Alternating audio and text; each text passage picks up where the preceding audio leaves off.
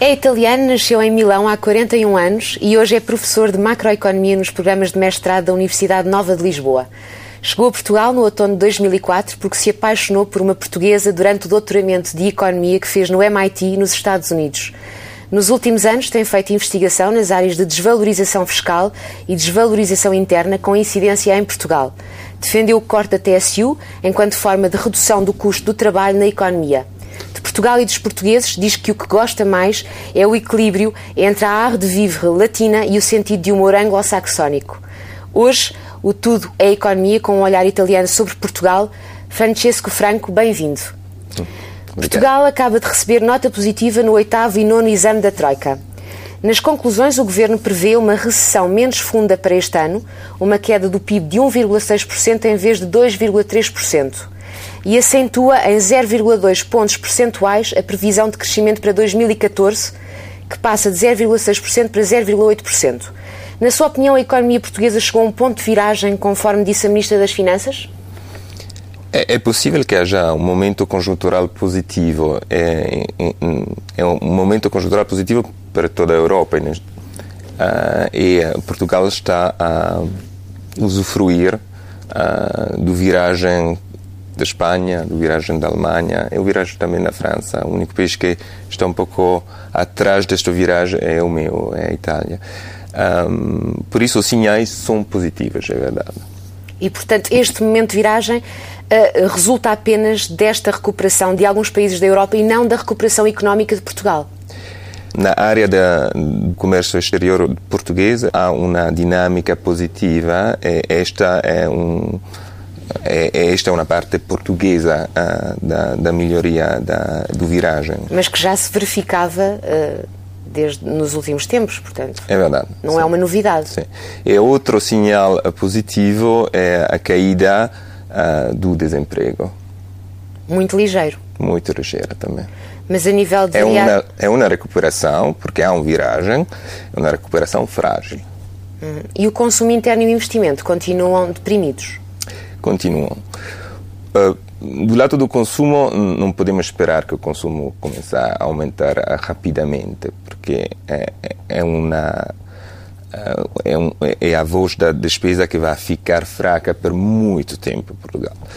Do lado do investimento, uh, tem que se pensar o que é que incentiva o investimento. E uh, o investimento é incentivado principalmente por a expectativa a médio e longo prazo. Um, e tem que se resolver a, a incerteza sobre a, o futuro de Portugal para permitir o investimento de aumentar. Esta parte é fundamental. A outra parte é o custo do investimento, que em Portugal, como nos outros países periféricos da zona euro, é mais alto que no resto da Europa. Até que não se resolvem estas duas variáveis, a incerteza sobre a zona euro e em particular sobre o papel de Portugal na zona euro, que é uma narrativa que tem que ser explicada melhor uh, ao português e uh, ao resto da Europa. E uh, ajustar e ajustar o sistema interbancário europeu para permitir o custo de dinheiro, o custo de financiamento do investimento de baixar e de ser comparável ao resto da Europa. Portanto, esta recuperação que se sente na economia, podemos falar de recuperação da economia portuguesa? Podemos falar de recuperação, não? É um pouco cedo para falar de recuperação. Há sinais que uh, o futuro próximo, no curto prazo, não vai ser um futuro que, onde tudo continua a cair, como estava a acontecer nos últimos dois anos, que é já um sinal de positivo, vamos dizer. Mas acredita que a partir de 2014 vamos deixar uh, de, de, ver o PIB a cair? Deixar o PIB a cair, em 2014 a previsão é que o PIB comece suba. a subir. Suba. Sim, e vai deixar de cair a partir desse ano? Vai uh, provavelmente deixar de cair, vai uh, subir muito lentamente. Agora, se se pensa de deixar a economia ajustar automaticamente, vai ser muito lento. O PIB vai subir muito lentamente. É necessário uh, ter ações de política econômica, por exemplo, um, que permitam de acelerar esta. E que tipo, de, que tipo de políticas económicas é que estamos a falar? Estava a explicar uh, duas. que são a criar, a, abaixar a incerteza sobre o futuro do país. Esta, na minha opinião, é fundamental. Estabilidade fiscal, é isso que se refere? A estabilidade fiscal faz parte disto. Faz, faz parte disto. Mas também é fundamental porque é uma condição necessária para uma economia uh, para funcionar. Mas também a, a parte uh, do crescimento. E uh, aqui falta um pouco uma narrativa sobre como é que o país vai crescer. Sim, falam de crescer. Um, por exemplo, vamos fazer um exemplo é vamos atrair o investimento estrangeiro. Mas o discurso acaba lá. Tem que ser um discurso, é uma visão de política econômica um pouco mais a médio prazo, longo prazo, com um, uma solução uh, bem identificada. Um, se uh, o, o corte da despesa, estabilidade fiscal, que é muito importante, se se fala só de cortar a despesa, e, e não se explica qual é o ponto uh, de chegada de, destes cortes. Um, parece que, não sei, vamos a, a, eliminar o Estado Social. Podia ser uma interpretação. Um, Bom, essa não é politicamente viável, eliminar, por é, simplesmente. Exatamente. Mas, mas uh, e, e, na mesma coisa com a, a atração do investimento. Uh, tem, que, tem que se, pensar a, a uma narrativa que permite a este tipo de política económica de acontecer. Bom, mas em relação à atração de investimento estrangeiro, o Governo tem em curso a reforma do IRC, aliás, o período de consulta pública terminou na semana passada, se não estou em erro, uhum. uh, e, é um, e é um plano que prevê uma descida da taxa, enfim, envolve outros fatores, mas o principal, aquilo para que toda a gente olha, envolve uma descida da taxa uh, a médio prazo para 19%.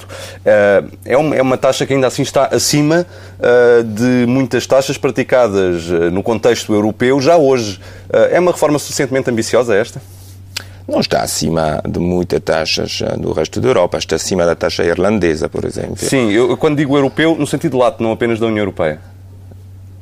Sim, também no este da Europa, da, efetivamente há uma competição fiscal eh, alta. Um, pode ser uma medida interessante, não há dúvida. Um, agora, o impacto uh, econômico uh, é, não é claríssimo.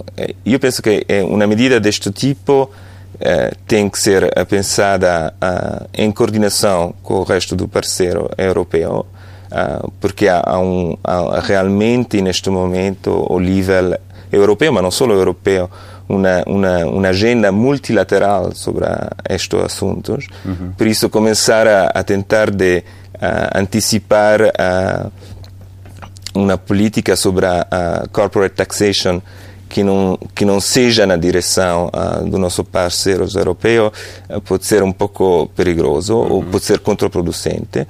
Uh, mas atrair investimento com vantagens fiscais é seguramente um, uma ideia interessante. Perceber quais são os vínculos que Portugal tem que respeitar uh, em Europa e uh, perceber qual é a, a maneira melhor de uh, utilizar este tipo de vantagens fiscais para atrair o investimento. Eu imagino, por exemplo, vou, fazer um exemplo.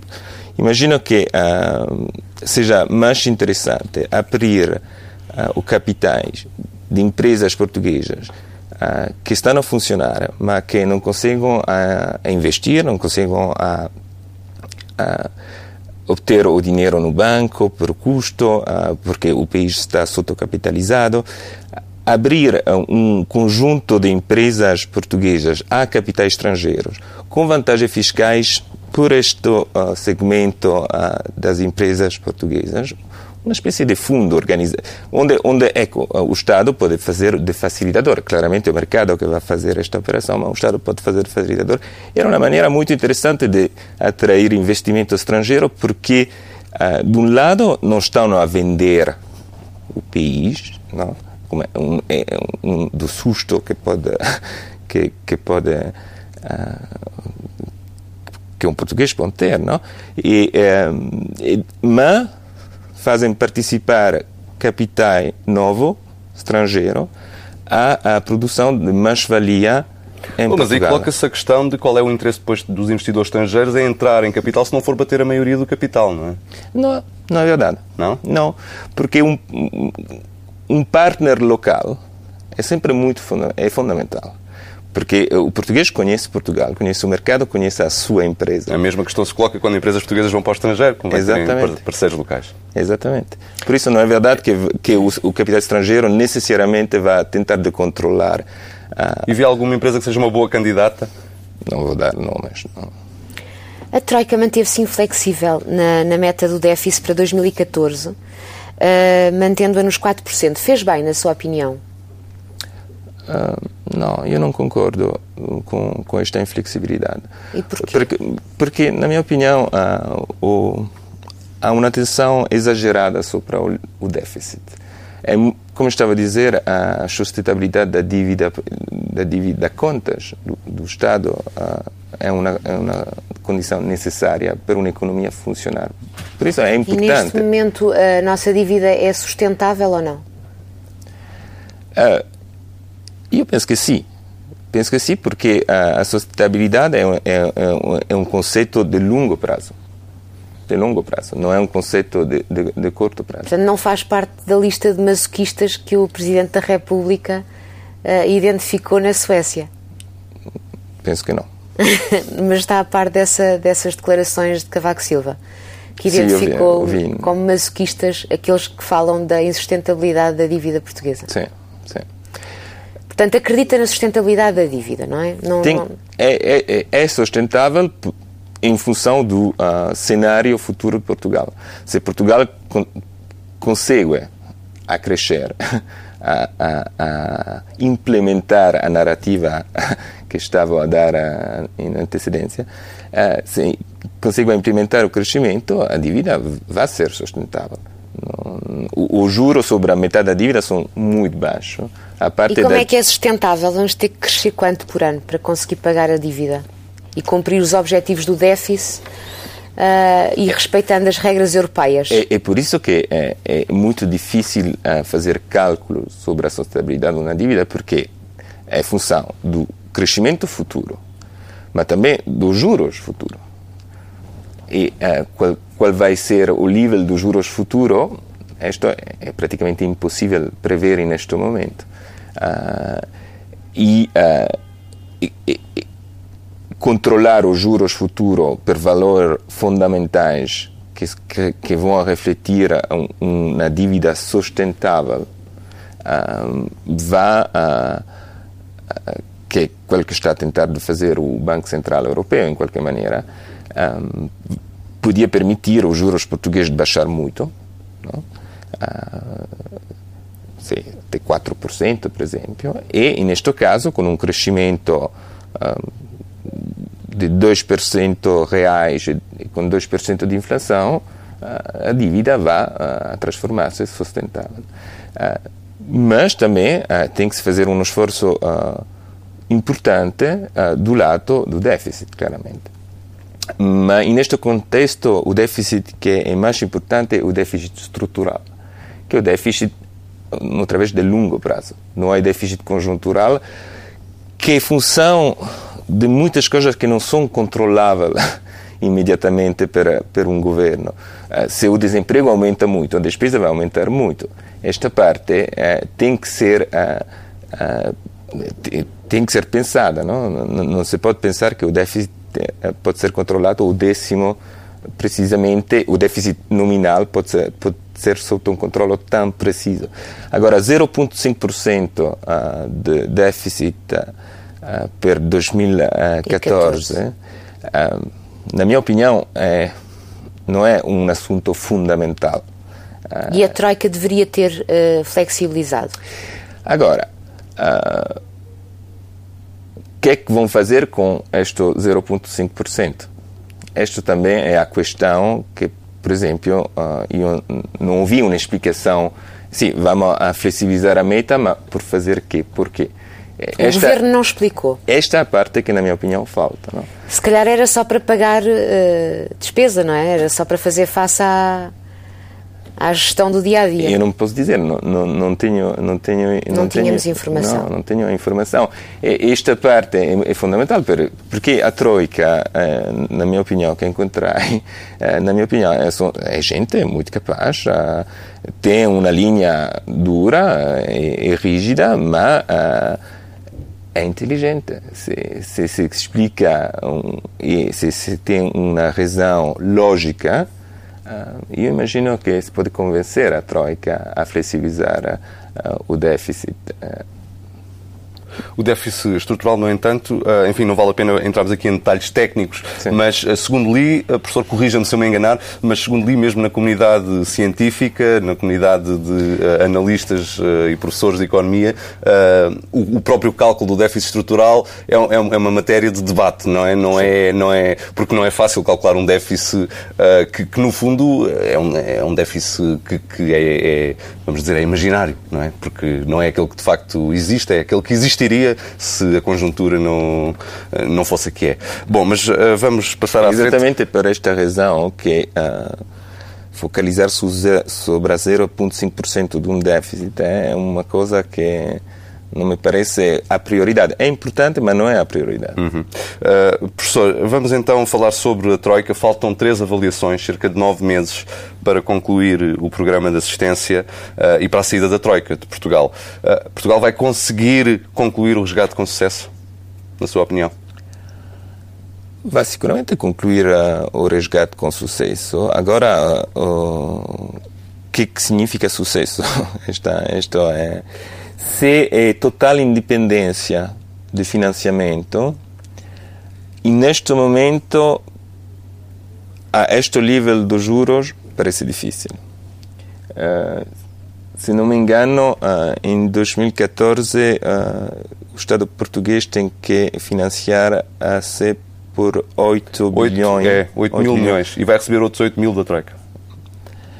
Um, que é 5% do PIB, mais ou menos. Mais ou menos. Agora, um, se, o, se, a conjuntura económica melhora, se uh, o Estado português consegue a, a diminuir a incerteza sobre o país com uma narrativa e uma implementação da narrativa, porque é, é, é muito importante dar uma visão econômica para o país, mas é, é ainda mais importante explicar a implementação desta visão, porque autramente fica uma ilusão.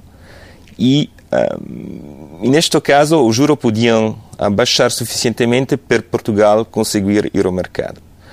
No outro caso, esta não vou dar uma probabilidade, mas há uma probabilidade que isto aconteça. E neste momento pode ser inferior a 50% esta probabilidade. No outro caso. Inferior a 50% a probabilidade de conseguirmos ir de forma independente ao mercado. E, e neste momento, com este nível de juros, sim. Porque os juros estão a refletir a expectativa do mercado. Certo. E, e, e, por isso, não é a minha expectativa, mas é a expectativa do mercado que está a indicar que, neste momento, Portugal tem uma probabilidade, mas não é uma probabilidade alta de conseguir a, a financiar-se sozinho. Mas há mecanismos uh, em Europa uh, o ESM, ISM, que vão permitir a Portugal uh, de conseguir financiar-se sem, um, sem um segundo regresso sem ir para um segundo resgate. Era, era sobre isso que eu lhe ia perguntar. A Ministra das Finanças e o Vice-Primeiro-Ministro recusam sequer falar num tal cenário. Dizem que não há, não há matéria para, para debate uh, no que diz respeito a um eventual uh, segundo resgate. Uh, concorda com, com esta ideia? o segundo resgate é, é, é provavelmente a, a, a, pior opção. mas estava a dizer que há outro tipo de mecanismo que são o Fundo de Estabilidade Monetária Europeia, uhum. é, que tem dois mecanismos uh, de financiamento para o país. Um que é o Precautionary One, uh, que necessita... O programa cautelar. Né? É um programa é um programa cautelar, mas não é, um, é há, há, dois níveis de programa cautelar. Há um, há um programa que é simplesmente uh, dar acesso a fundos até 10% do PIB por isso era suficiente para Portugal. Uh, e o fundo pode comprar a dívida portuguesa no mercado primário ou pode ser um empréstimo diretamente. Uh, mas o país para aceder a este tipo uh, de linha de crédito tem que ser sustentável na dívida pública, sustentável na dívida externa e que o sistema bancário seja também sustentável. se estes três critérios, que como estávamos a dizer, são sujeitos a forecasting, a exercício de, de, de previsões, que pode ser difícil eh, de fazer, há um segundo mecanismo, que é o Enhanced uh, Credit Facility, que dá o mesmo tipo de crédito, mas com uma condicionalidade mais forte. No sentido que uh, vai haver um, uma, uh, um, uma, condi uma, condicionalidade da política econômica portuguesa pela Europa por um outro período.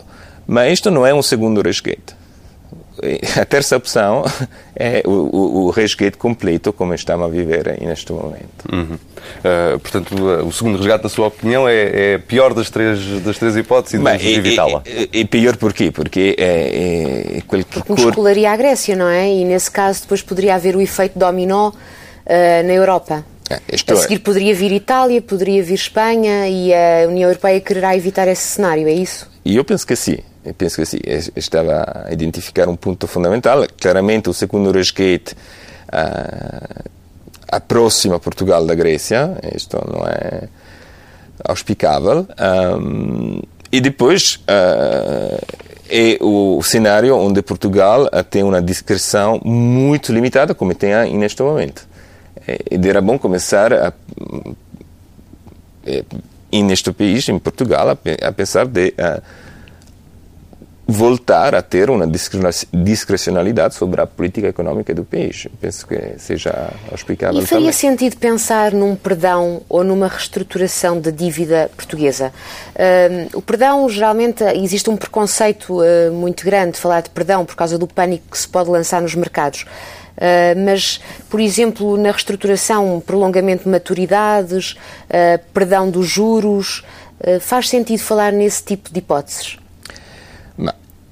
Na realidade, já a, a dívida portuguesa já foi reestruturada duas vezes.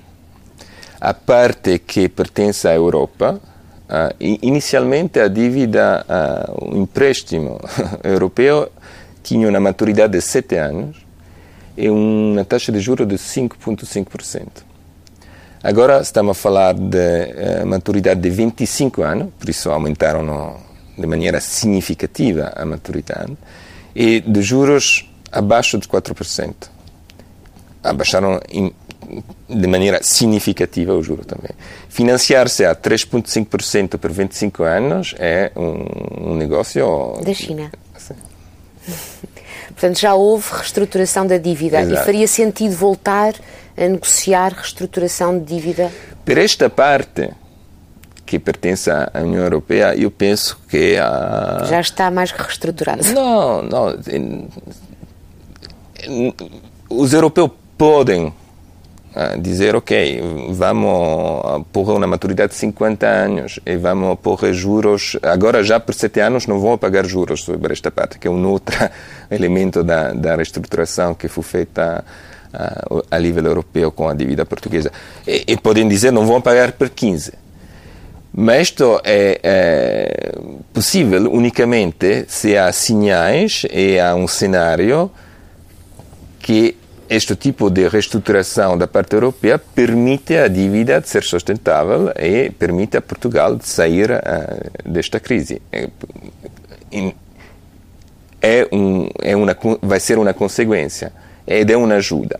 Per, per la parte uh, da dívida que está no mercado privado, uh, Uh, reestruturar a dívida me parece uma opção muito perigosa e uh, não, uh, que não vai dar muito benefício, porque agora uma, uma, grande parte da dívida está nas mãos da Troika e já foi reestruturada.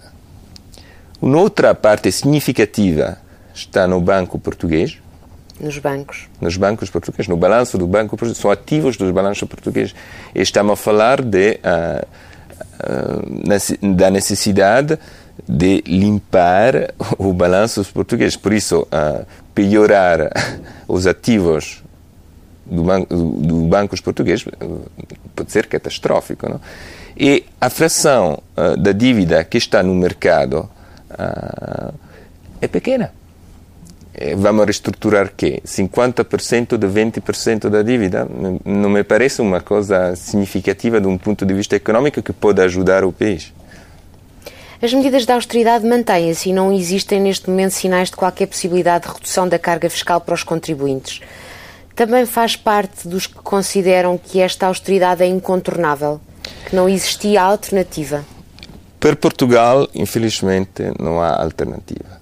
Mas eu penso que a austeridade, como é uh, implementada neste momento, não me parece uh, a forma optimal não me parece ser implementada de então. forma tal. Porque, porque, por exemplo, o homem, eu penso que neste momento uh, este tipo de medida transitória da austeridade, estou a falar da, da parte transitória das medidas, tinha que ser um pouco mais progressiva. Tem, o desenho tem, tem, tinha que ser uh, mais progressivo. Cortar proporcionalmente, ou aumentar uma taxa proporcionalmente, tem efeito que não são progressivos, são regressivos praticamente na prática. E, Pode dar-me um exemplo? É, por exemplo, se, se, eu corto, vamos dizer, corto uh, uh, o dois subsídio, é um corte proporcional do salário. Um salário pequeno e um salário grande tem a mesma proporção no corte. Uh, ter um corte progressivo significa que o salário mais alto tinha que pagar um pouco mais que, ou mais, não um pouco, mais que o salário baixo. Por que estou a dizer isto? Mas a sobretaxa de IRS, de IRS é por exemplo, já é progressiva, não é? É 3,5%. 3,5% que acaba por... Enfim, é como é uma percentagem, é proporcional, é proporcional. Não, não é progressiva. Pois, tem razão. E por que estou a dizer isto? Porque uh, uma pessoa que ganha 60 é euros, 800 euros, uh, a diminuição do salário, o, o, aumento da taxa, vai cortar o consumo imediatamente. Porque não poupa. A gente que tem um salário mais alto, que consegue ainda agora poupar, não vai cortar o consumo, por exemplo, da mesma vai maneira. A poupança. Isto tem um efeito uh, que amplifica o efeito recessivo da austeridade.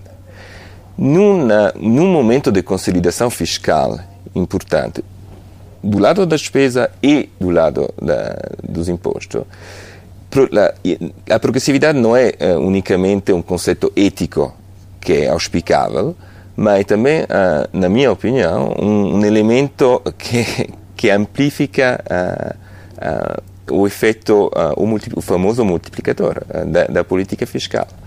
Eh, esta parte podia ser estudada um pouco eh, per permitir a, eh, de desenhar uma austeridade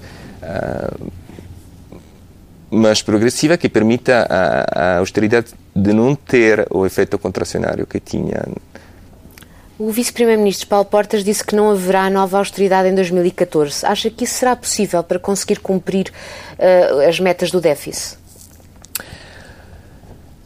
é, também uma previsão difícil. E tendo em conta que o Tribunal Constitucional uh, tem chumbado várias das medidas propostas para, para o corte de despesa. E vamos ver o que acontece à convergência das pensões. Exato.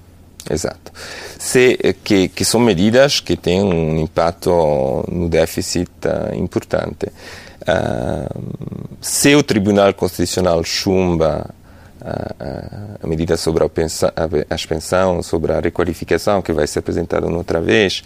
Eh, e neste caso, não vamos ter nova austeridade, mas vamos ter uma austeridade substitutiva para encontrar a receita e para cobrir a, a falta a, da aceitação das medidas propostas. Isto vai ser inevitável. Sim.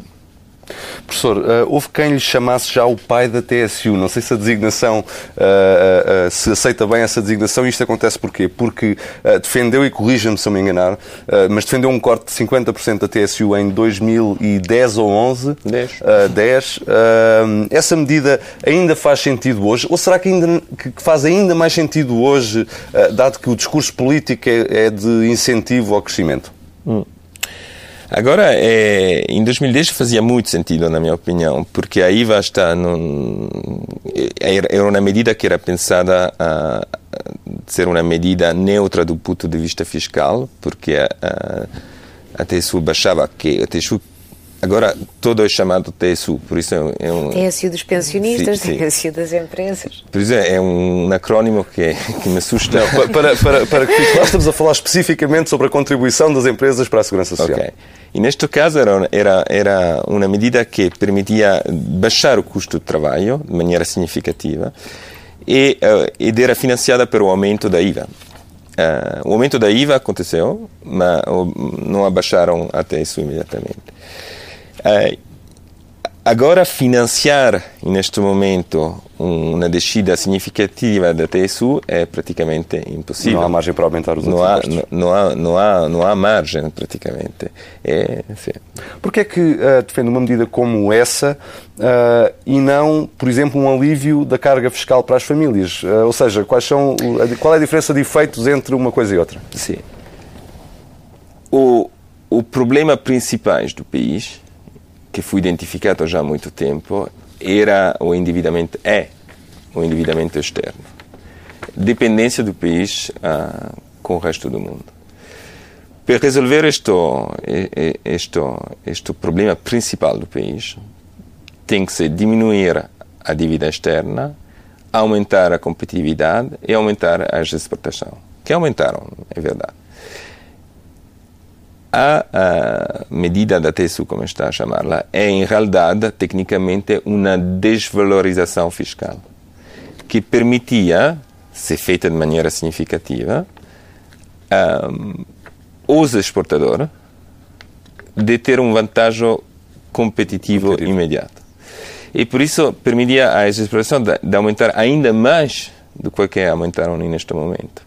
Uh, era per tentar de corrigir no curto médio prazo o, o desajustamento principal do país, que era o endividamento externo.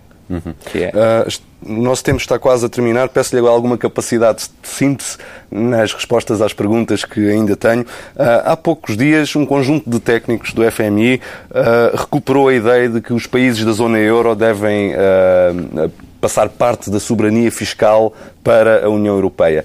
Acha que o caminho para evitar futuras crises tem mesmo de passar por aí? Eu, eu penso que seja importante, não somente para evitar futura crise, mas para a construção da Europa, seguramente. Uhum. Como é que um italiano, habituado a Berlusconi e a crises sérias e muito frequentes do ponto de vista político, uh, olha para estas crises em Portugal, nomeadamente para a última crise política neste verão, com a saída de Vítor Gaspar, a demissão de Paulo Portas, que afinal depois não se demitiu. Irrevogável.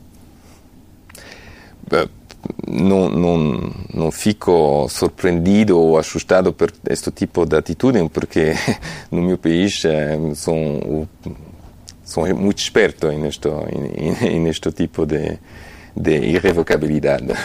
Também somos italianos nestas coisas, os portugueses. Um pouco, sim. Para terminar, uh, falemos muito rapidamente sobre o seu país, Itália. Uh, o governo que está em funções tem sete meses, uh, mas já teve, desta, nesta semana, já teve de apresentar uma moção de confiança para, para não cair. Está confiante no futuro imediato do seu país? Eu sou confiante. Uh, sou confiante. Um, estou a ver um, um, uma nova classe política uh, no governo que tem uma capacidade de uh, visão e de implementação. por isso sou confiante.